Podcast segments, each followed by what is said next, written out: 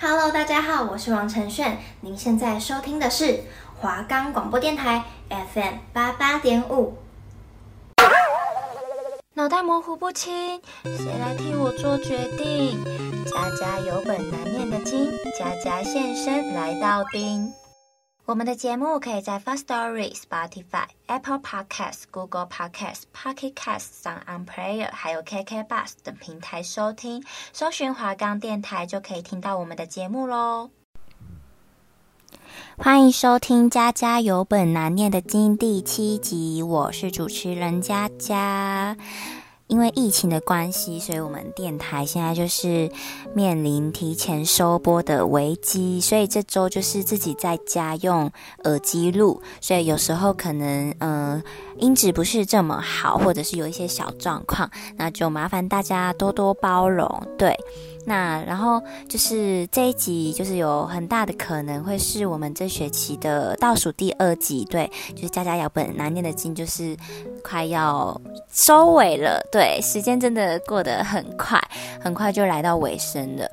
我想，就是那时候当初还在录第一集《家家有本难念的经》的时候，就觉得哦，一个人做 podcast 好难哦，因为一个人要讲三十分钟，然后每周都要想新的企划，然后自己打脚本啊，然后一个人在录音间自言自语。但是我发现，就是自言自语久了，好像 真的会进步。虽然很像神经病，但很多时候，我觉得就是在可能跟别人的对话上面，还是呃直播的时候，都变得更能侃侃而谈。对，那就是看到自己每周的节目的那个收听率，因为我们。的电台会有那个收听率的排行嘛？对，然后我看到我自己的节目每周都在前五名，我就觉得好感动，真的就是非常谢谢听众朋友们的支持和鼓励，谢谢你们。嗯，然后就是已经包现在出门不用戴口罩是什么感觉了，真的好怀念。就是这个疫情已经。影响我们的生活非常久，然后我也希望这一天赶快到来，然后身边的人都平安健康。嗯，现在收听节目的朋友们，就是祝福你们都健健康康、平平安安的。对，那言归正传啊，今天这一集要跟大家聊什么呢？今天想要聊聊最近讨论度爆表，就是不论是在低卡还是。某的各个论坛上面都讨论度爆表的一个很热门的实境秀节目，台湾的台湾的，就是《来吧营业中》，不知道大家有没有看？那时候是就是有人推坑我去看，说哎、很好笑这样，所以我就是看了一下。那我觉得他他好像是在模仿那个韩国的姜食堂还是什么食堂，我没有研究，就是对模仿韩国的那种概念这样。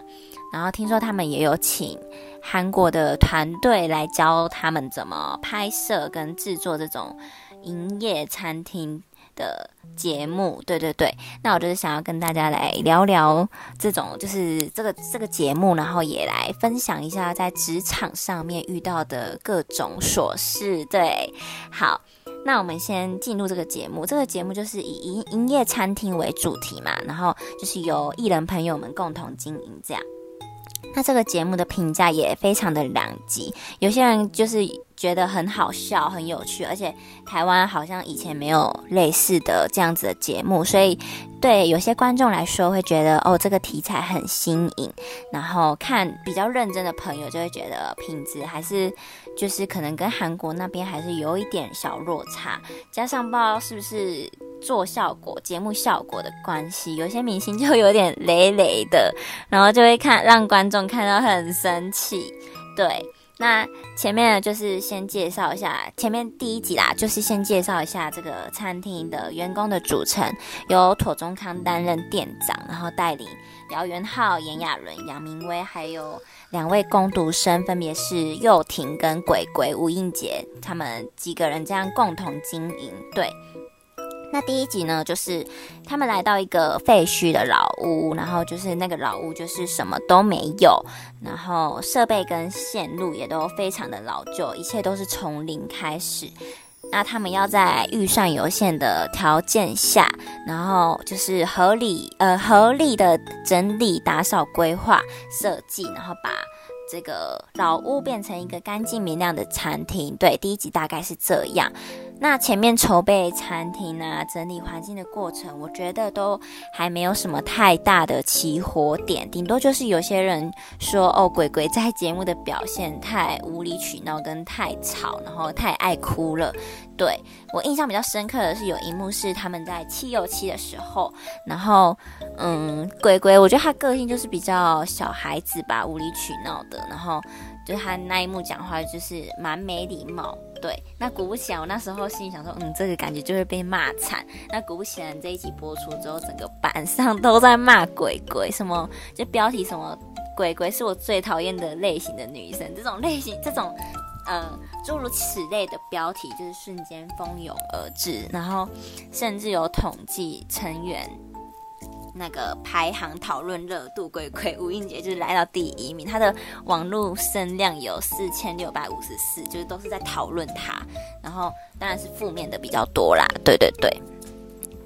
那后面几集开始营业之后，更是骂声连连。像呃，其实我觉得台湾有一个怪象，就是批评别人好像大家都很会，但自己做却又不见得可以做到这么好。我觉得其实大家可以多多以鼓励代替谩骂，给意见当然是非常好的事情，但是我觉得有时候也是要注意一下那个说话的分寸。对，好，那我看下来呢，我觉得印象最深刻的应该是香蕉奶昔。对。那时候就是这个节目想要推香蕉奶昔这样，所以他们有给那个呃艺人朋友一个任务，就是他们这一天要卖卖出几杯香蕉奶昔。但是他们卖到一呃卖到后面的时候，就好像牛奶不够的样子。然后那时候外场是派幼廷作为服务人员，然后内场是炎亚纶负责在打香蕉奶昔这样。然后打到后面就是牛奶不够了，所以炎亚纶就交代幼廷说不要再点香蕉奶昔了，就是大概说了提醒他大概两三次这样。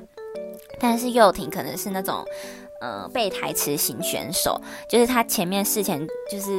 准备，就是背了很久香蕉奶昔要怎么介绍、怎么点，然后点餐的时候 SOP 是怎样，就是他都他只能照着那个那一套 SOP 来，没有办法，就是脑袋没办法转这样，然后他就是已经说不够了，但是又不停的在。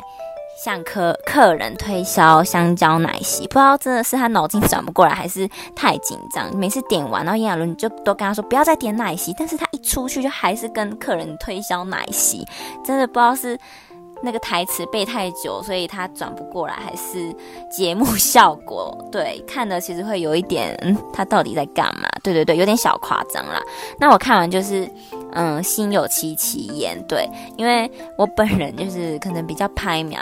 之前之前有有一个会看面相的阿姨说，嗯，我天生就是拍面的命，都是就是可能之后会存很多钱，但是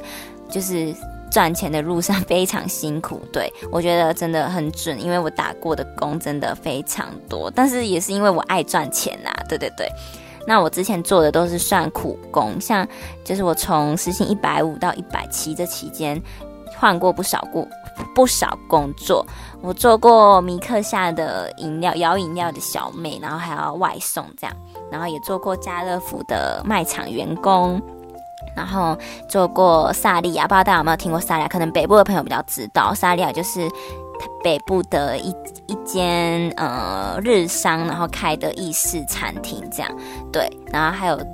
做过香奈儿的工读生，但就是很废的那种，只要擦擦灰尘，然后就要在那边耗一天，但是薪水很高。对，然后也有在图书馆当过工读生，我做过的工作真的百百种。那今天呢，这个节目就是想要看的。那个营业中嘛，然后就觉得哇，应该大家看了都心有戚戚焉，就是各式各各样的人，呃，工作上遇到的鸟事啊，对对对，就是在营业中都可以看到职场上面的人的影子。对，那相信很多就是听众朋友跟学生都有打工的经验，那应该也有很多不愉快的经验。那我今天就是想要跟大家分享我的工作的上面的一些呃事迹，对对对。那我现在分享一下我的第一份工作，就是高中毕业的时候，那那时候就是一个清纯可爱的十八岁的小妹妹。然后我第一份工作是米克夏。对，然后那时候带我的姐姐们人都蛮好的，我到现在都还铭记在心。就算我就是可能一开始去的时候犯错啊、耍雷，他们也都很有耐心。我觉得其实餐饮业都蛮懂得去体谅、包容新人，对新人都蛮好的，然后也是会有那一种比较会为别人着想啊。我觉得餐饮业是这样，对。因为可能要去比较要要注重的小细节比较多，对，然后可是一个团队中就是会有几颗老鼠屎。我那时候就是。呃，很呃，大部分的姐姐们都对我蛮好，但是就是有一个大概年约三十岁的姐姐，然后她就算老屁股，这样做蛮久的。她就是都会躲在厨房偷吃东西，然后把其他工作丢给我跟另外一个工读生，然后忙的时候或者是店长来的时候才会出来做个样子，摇一下饮料，然后甚至有时候收店的时候，他都会就收店，照理来说三个人收才能准时下班，他但他会直接先走的那一种，然后把算钱的工作丢给。其他人，我那时候是新人嘛，又是出，就是算是第一份工作，这样刚刚出社会这样。就是会常常搞错东西，像米克夏，不知道大家有没有喝过？它有分大正红茶拿铁跟伯爵红茶拿铁，就它的红茶种类有两种。那这个红这两个红茶，就是那时候刚去的时候蛮常搞错的。那通常公司的处理方式就是蛮对新人蛮好的，不会叫新人要赔钱，顶多就是看谁要喝掉，因为其实一杯饮料四五十几块而已，不会损失太大，不会就是。严格或者是压榨到叫一个新人赔一杯饮料，对，就是我就说餐饮业蛮懂得就去体谅别人的。那那时候我就是刚去的时候不小心搞错了一杯，就是可能做成他他点大正红茶拿铁，然后我做成伯爵红茶拿铁。那这个老屁股哦，就是他也只是工读生，他也不是店长，然后他就很不爽，他就说这杯饮料你自己付钱。然后我就觉得哇，我就觉得没关系，因为我第一次工作嘛，赔钱我当然没关系，就一杯饮料，一杯饮料而已。但是我当下其实蛮受伤的，因为这个老屁股讲话的态度跟神情就是很不屑，然后让人家很不舒服。我想说，我来工作才不到一个月，赔钱我是没有关系，但是你的态度没有必要这么差。可是因为我才十八岁，怎么可能就是也没有那个胆去顶撞一个。嗯，工作在这间店工作蛮久，然后又三十几岁的姐姐，我就想说就不要跟她计较。可是我真的越想越心里很不舒服，甚至我回到家，然后想到这件事情，都会觉得压力很大，然后很想就是会哭的那一种。然后事后就是就是带我的姐姐知道这件事情之后，我就说那个那个老屁股姐姐叫我赔这杯饮料的钱。然后另外一个比较负责在教导我的姐姐，她就跟我说不要理她，因为她就是这样的个性。然后也跟我说，嗯，这间店大家都很不喜欢那个老屁股，因为他太爱偷懒。然后我才发现，哎，原来不是我的，就是我的问题没有这么大，就是不是我太累，不然我真的。是因为这件事情，我会一直责怪自己，就想说，做就是不是因为我真的学习能力太慢呢、还是什么？而且真的算是我第一份工作，所以就是算是跟社会接轨的第一步啦，对我打击真的很大。就是不是我烂草莓，我自认我的抗压性算是蛮高的，但是那个老屁股那个那个脸不屑的脸跟那个表情，不知道大家有没有类似的经验，就是很像看你没有的感觉。然后我真的很受伤啦，对，而且我自认我对这份工作很认真，毕竟高中毕业那种还很单纯啊。然后第一份工作就是我回家还会做笔记，然后背背菜单啊，然后今天工作有什么心得要改进的地方之类，我都会记录。对待这份工作还蛮用心的。然后遇到这个老屁股，我就觉得哦。就觉得哇，原来工作真的只要赚钱真的不容易啦。但我还是很感谢，因为就是其他除了这个老屁股，其他姐姐真的都对我很好。然后我也很感谢那时候耐心教导我的前辈们，就是我那时候犯错，他们都不会特别的骂我，就是很温暖。然后。很感谢我的第一份跟人生接轨的工作，可以遇到一群这么窝心的小姐姐们。对，真的就是如果大家都像那个老屁股一样，我可能会发疯。对，然后再来呢，就是我觉得我的打工路上真的过得不是非常的顺遂。刚才有提到说，我的我的第二份工作就是家乐福的卖场员工，那是在卖衣服的，然后那个是短期的，就是不是一直进驻在家乐福，可能就是。呃，进驻两两三个月这样而已，他是算一个短期的临时工。然后那个老板是我遇过真的最瞎此生，虽然现在才二十一岁，但他真的是我遇过打工路上遇过最瞎的老板。那他就是有多瞎？我们先来听音乐，音乐过后我再来跟大家分享这个事情。对对对，那今天呃带来了一首歌，带来卢广仲的大人中，我们一起来享受音乐时光吧。静的人想很多，说话的人专心说，上班的人在五楼。下班的人活得自由，勉强的人不快乐，快乐的人那就是我。你也想跟我一样，雨下起来唱了首歌。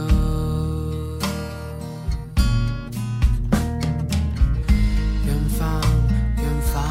哪里才是远方。原来爱人不在身边，就叫远方。远方，还好我爱的人永远住在我心脏。长大后谁不是离家出走，茫茫人海里游。抬起头才发现，流眼泪的星星正在。放弃我，请拥抱我，万一我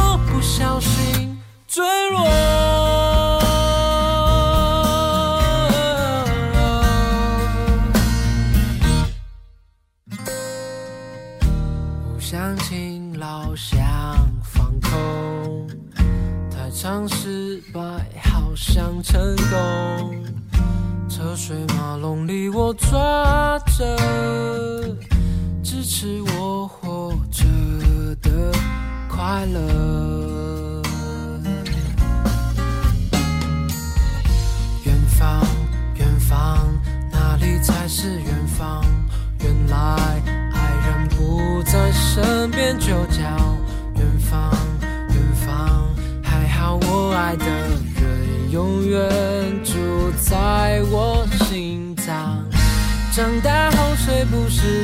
家出走，茫茫人海里游。抬起头才发现，流眼泪的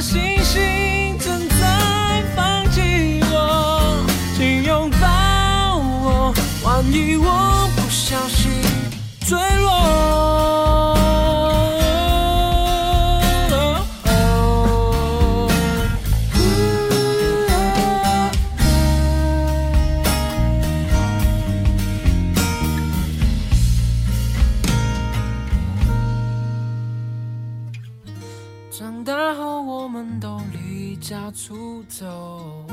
茫茫人海里游，抬起头才发现，流眼泪的星星正在看着我。他说加油，让我为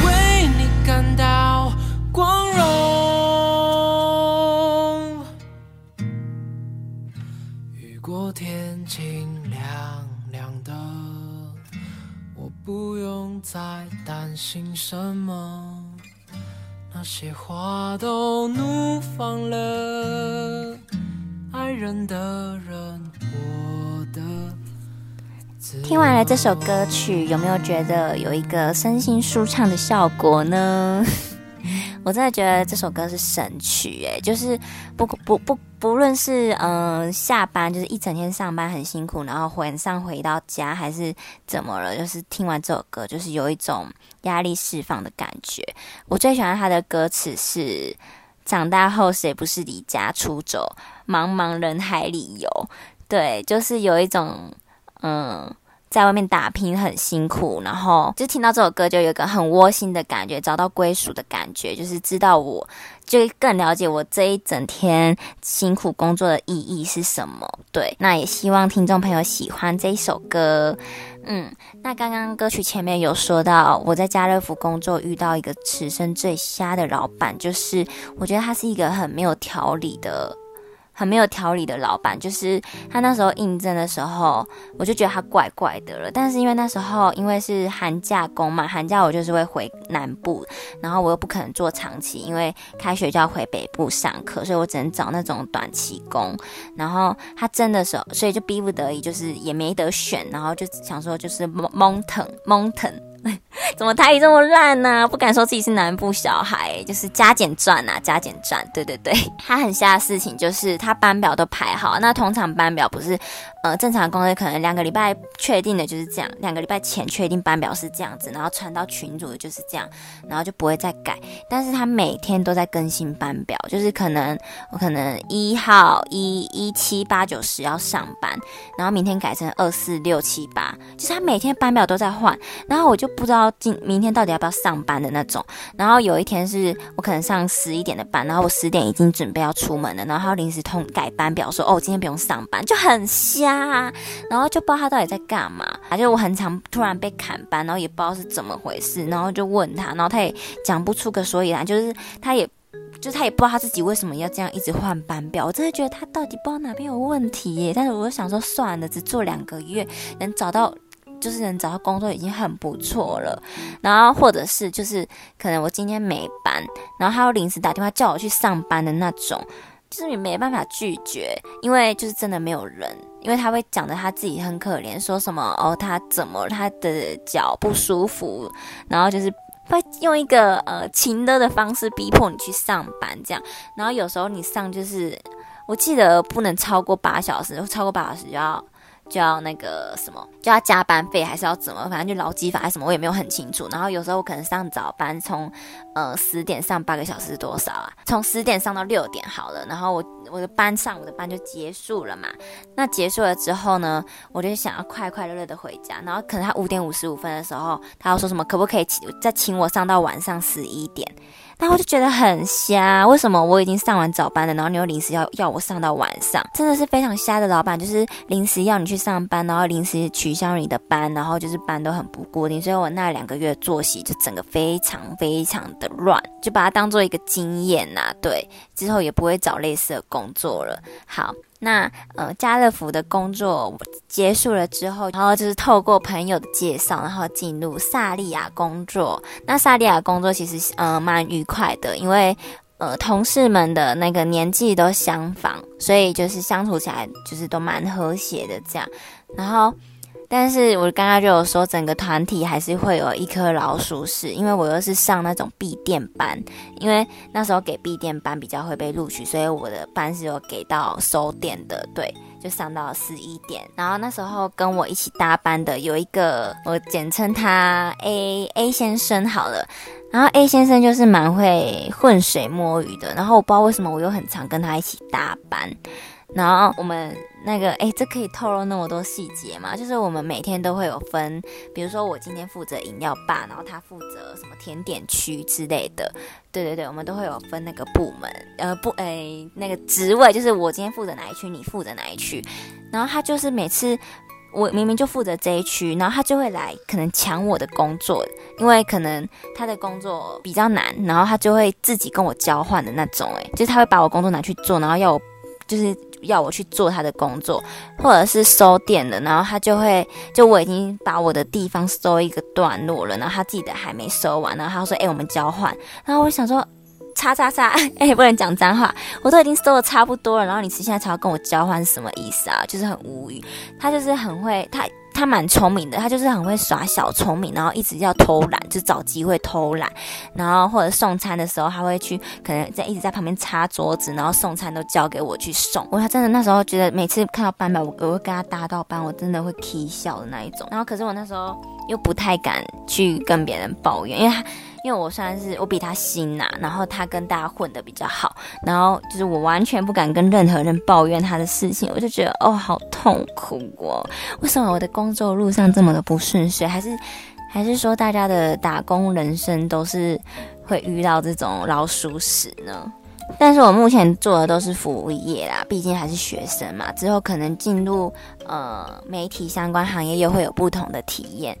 嗯，就是可能服务业比较会有这种比较多鸡毛蒜皮的小事，就是每各行各业都有各行各业的辛酸，对对对。那我今天就大概分享一下做过的餐饮业、服务业的优缺点，这样有呃优点就是餐饮业的同事比较懂得为人着想，然后比较会有那种互相帮忙、团队的感觉。当然还是会有老鼠屎，对，然后。也会有那种偷懒偷，就是会餐饮业真的会遇到很多偷懒，然后想把事情都丢给你，不负责任，然后对这种人，然后啊，然后刚才讲到萨莉亚，就是我们就是我刚才讲的那个 A 先生，然后我们可能老师可能送错餐，然后他就会推锅的那种，就是通常不是都会就是道歉，然后看怎么赶快解决，他不是他遇就是。发生事情了，他是先说哦，这不是我做的，这不是我做的，可能是刚刚那个那个佳佳，他刚刚怎么样怎么样，就觉得哦，这种人真的很瞎，很不负责任，又很爱推锅。哎，我这样会不会很像一个变成一个抱怨大会啊？如果有，就是如果。怎么办？如果有认识的人来听就尴尬，但我觉得他们不会来收听节目啦。对，那当然就是身边的朋友，在餐饮业打过工的朋友，也很多人，也很多有遇到跟我类似的情况。那我觉得，我觉得餐饮业，呃，可能你现在是高中生或大学生，我觉得你们都可以去尝试做做看餐饮业。我觉得餐饮业是可以让你学习的很好的地方，不不管是你遇到事情啊，灵机应变的能力，或者是就是跟人家在职场上面相处，我觉得打工是会让人家成长很多的一个事情，尤其是呃餐饮业这样。对，所以非常鼓励大家没有没有做过这种苦工的朋友，可以去试试看。对对对，会你会长大非常多，然后你就会体体会到哦，赚钱真的不容易，然后更会就是怎么讲，更会省钱嘛，然后也会去更能体谅你的爸爸妈妈，然后你就不敢只伸手要钱，这样对对对，更会有金钱的规划啦，应该是这样说。所以非常推荐大家可以去打工，对。好，那言归正传，我们回到节目，就是像这个，就是看来吧营业中就可以分析哦，这样这个明星在职场上面会是什么样的角色，像。炎亚纶在里面，就是人家看就会觉得哦，他非常的有脑袋，然后很冷静，就是遇到问题是可以思考，然后知道要怎么解决，然后事后再来检讨，然后遇到问题不是推锅，不是抱怨，而是先把握事情解决，然后再看要怎么样。我非常欣赏这种人，就是我觉得遇到事情就是不要慌，然后也不要推卸责任。对对对，我很欣赏他，他在我整个被大大的圈粉，虽然我本来就蛮喜欢他的。然后像有一个人，里面有一个人就是姚元浩，他的。评价也是蛮两极的，因为我看一下，我觉得他是一个就是喜欢把事情往身上扛啊。他可能能力只有这样，但他想做很很多的事情，然后就会有一点本末倒置。但我觉得他的出发点是好的，至少他愿意为这个团队去付出、去努力。只是他可能要去，就是做事情可能。更要去先思考一下，诶，就是可能要有策略的去规划一下，而不是盲目的去做。对，但是我不会因为这样而否定这个人。对对对，我蛮喜欢他的，但是他的网络声量也不是这么好。可是我觉得，就是我们大家就是尽量去看人家好的地方，而不是用批评来代替。给意见，这样好。那今天的节目就在这边告一个段落了。那因为就是刚刚有说，就是用耳机录，所以有时候会有那个